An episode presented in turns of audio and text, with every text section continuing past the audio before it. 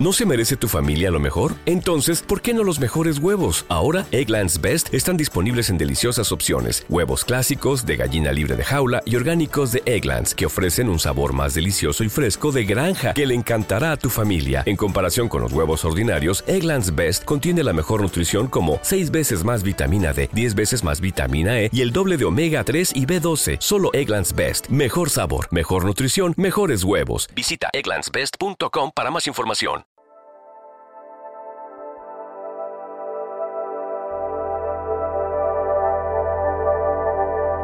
El multiinstrumentista Sami Abadi, desde su estudio, nos devela la construcción de su música. Ingredientes secretos. Fragmentos, versiones, instrumentos, tratamiento del sonido y piezas inéditas que navegarán el aire radial por primera vez. En esta escuela de vuelo no hay prueba de ingreso, jamás un examen, simplemente las ganas de irnos juntos donde la música nos lleve. Escuela de vuelo con Sami Abadi por Flash Violeta.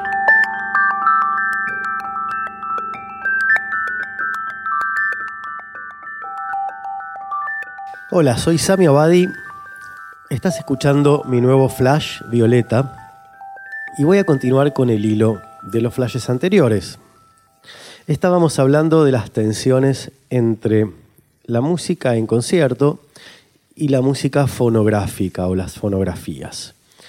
Si escuchaste mis programas anteriores, eh, te acordarás de que mm, llamamos fonografía a la música grabada como un fenómeno diferente de la música en concierto, con un montón de posibilidades distintas. Estábamos viendo que la fonografía, los trucos de estudio, las técnicas de estudio, los hallazgos de estudio, van pasando al escenario. Van pasando al escenario porque empiezan a formar parte natural de mm, las posibilidades técnicas de los músicos. Y esto sucede dentro de un sistema muy, muy curioso y donde todo pasa de manera más o menos natural. Este, mm, eh, en, un sistema donde alguien descubre una forma de realizar, de ponerle eco a un instrumento em, o, delay, y luego aparece un pedal de delay. Entonces, lo que fue una vez una forma de hacer algo en el estudio em, pasa a ser un recurso a mano en cualquier situación de concierto. Ahora, eh, por ejemplo, el guitarrista tiene un delay y cuando quiere le puede poner el eco a, a su guitarra. Esto es nada más que un ejemplo, porque hay muchísimos otros, por ejemplo, pedales o procesadores que te permiten cambiar la octava, ponerle un intervalo eh, a la voz, lo que se llaman armonizadores, harmonizers las reverberancias que te permiten situar en un espacio de ciertas dimensiones a, una fuente sonora, em, las compresiones que te permiten de pronto limitar la diferencia entre lo fuerte y lo suave para poder tener una recepción auditiva más clara de lo que se está mostrando, etcétera, etcétera, etcétera. Empiezan a aparecer una cantidad de cosas en vivo que antes eran parte de un arsenal de posibilidades en el estudio. Como te contaba anteriormente, estoy hablando de esto porque estoy pensando en algo que me pasa a mí y es cuántas de las cosas que yo podría grabar, podría poner en mi próximo disco, eh, de verdad quiero ponerlas a sabiendas de que después, en vivo, no las voy a poder reproducir. Si yo puedo en, en el estudio de grabación ser una orquesta completa, porque me grabo en un montón de canales tocando todos los instrumentos que quiera, ¿qué pasa después cuando tengo que llevar esa misma música al vivo y no tengo 20 músicos no tengo la posibilidad de llevar esos 20 músicos o esa cantidad de instrumentos al escenario. Entonces, esta tensión entre la fonografía y la música en concierto me atraviesa. Me estoy interrogando sobre algo que eh, me plantea un, cierto dilema.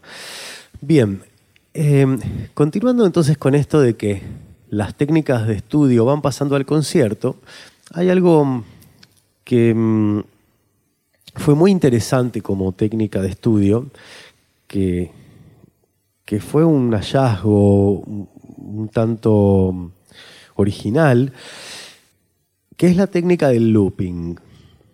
Looping, la posibilidad de lupear algo, lupearlo es ponerlo en repetición, a veces en repetición infinita. fue una mm, técnica que descubrieron, al parecer, diferentes personas y al mismo tiempo en diferentes lugares. Uno de los que encontró esta, esta posibilidad fue un músico llamado Terry Riley, experimentando con em, grabadores de cinta abierta. Eh, el otro mm, que probablemente haya encontrado esto o se lo pasó un colega fue Steve Reich, que, es un, un compositor también minimalista, igual que Terry Riley, pero de los Estados Unidos. Entonces, este, en diferentes latitudes fueron encontrando este recurso diferentes músicos. Luego Brian Eno, el famoso productor y investigador de sonidos, también encontró esta técnica.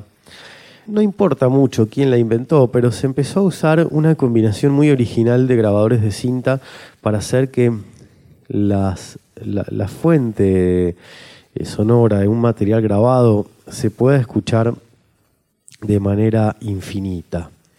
Eh, y eso es el loop. El loop da origen a una, a una nueva música, de alguna manera, una música que concibe la, repetición como una posibilidad. En cierta medida es nuevo esto de que sea esta circularidad sea parte de, de una construcción musical. No me quiero meter del todo en este tema todavía, porque me quiero concentrar en esto que estamos pensando de la fonografía versus eh, la música en concierto. ¿Qué pasa? Luego de que el loop va haciendo un recurso de estudio, aparecen algunos años después las posibilidades técnicas de que a través de un, un aparatito uno lo pueda hacer también en concierto. Cuando uno tiene, por ejemplo, un pedal que lupea, uno mismo se lupea, empieza a aparecer ese truco de estudio como una posibilidad en concierto. Entonces, ¿a dónde estamos llegando? Estamos llegando al punto en el que la fonografía, como disciplina de técnicas eh, de estudio, empieza a, a rebalsar, empieza a desbordar hacia el concierto. Y cosas que antes no eran posibles en un concierto, cosas que eran inimaginables o simplemente no se podían hacer porque no estaba la posibilidad técnica, pasan a ser algo que no solamente es posible, sino que además empieza a ser recibido como natural. Yo me acuerdo en mis primeros tiempos de hacer conciertos basados en loops, había gente que me preguntaba arriba de qué estaba tocando. No terminaban de comprender algo que estaba sucediendo delante de sus ojos y delante de sus oídos. Y es que yo estaba tocando y lo que tocaba entraba en repetición. Y eso que estaba entrando en repetición y que se seguía escuchando, estaba volviendo a tener otros estratos que se iban repitiendo, que se iban superponiendo, y así yo estaba formando a través de sucesivas capas, digámoslo así, sucesivos estratos, líneas melódicas, yo estaba eh, haciendo una superposición que me llevaba a una pequeña orquesta virtual. pero estaba generada en ese momento, en tiempo real. Con el tiempo, otra cosa que me resultó interesante fue darme cuenta de que el público empezó a recibir esto de una forma mucho más natural. Ya no era tan extraño, ya no era tan, em, digamos, eh, extraordinario eh, entender que había apretado un pedal y que seguía tocando arriba de lo que yo acababa de, lupear. Entonces, em, con la comprensión de esa posibilidad técnica, el público podía seguir mucho mejor el juego que yo estaba planteando.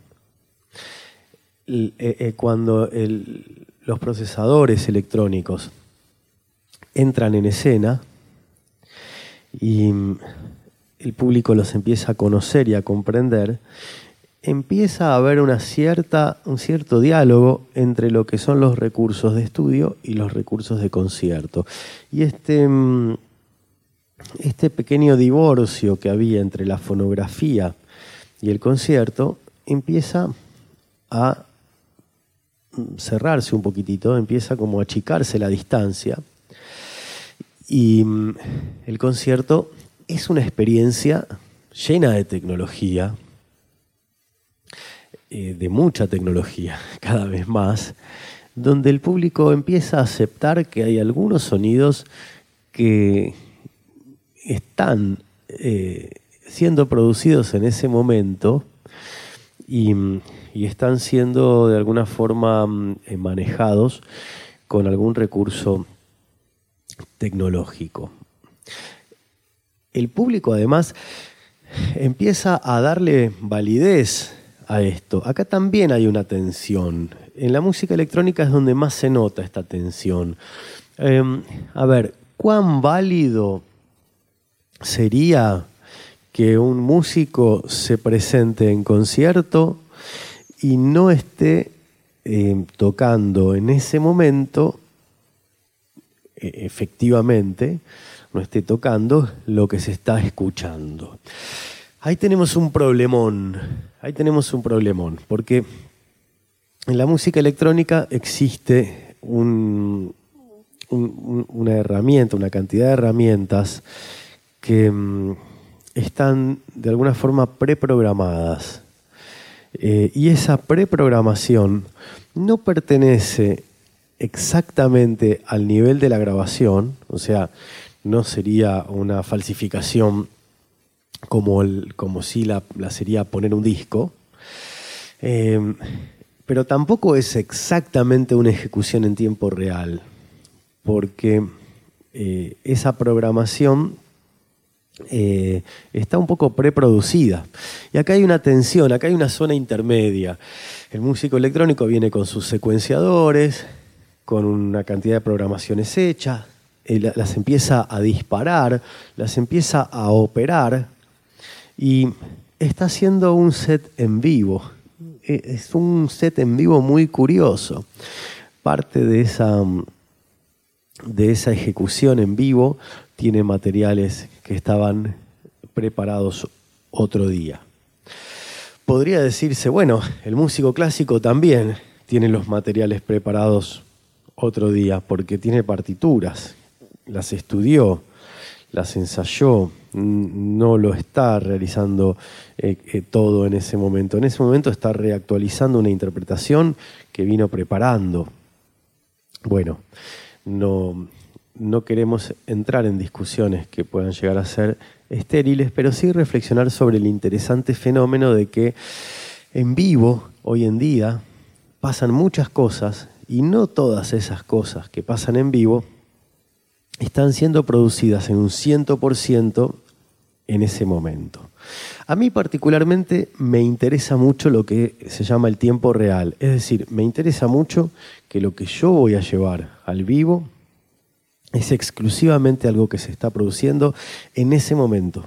No tiene ninguna programación hecha antes, no hay ningún sequencer programado de antes al que yo voy a disparar, no hay ninguna cosa musicalmente eh, hecha otro día que no va a suceder. En todo caso, lo que sí sucede en mi concierto en vivo son los loops que voy realizando, pero frente al público. Mm, no hay un loop pregrabado. Y los solos de violín, bueno, todo eso se puede ver claramente. En mi, mi respuesta a este problema es tocar todo eh, en vivo con ayuda de la tecnología, pero sin llevar materiales musicales pregrabados o preproducidos. Bueno, seguiremos en nuestro próximo flash. Soy Sami Abadi, reflexionando sobre las condiciones de producción de la música en vivo hoy y también producción de la música grabada, las tensiones que esto le plantea al músico y al compositor, al productor y también al público. Hasta nuestro próximo Flash Violeta, donde escucharemos algo de música, que hace mucho venimos muy conversadores. Hasta pronto.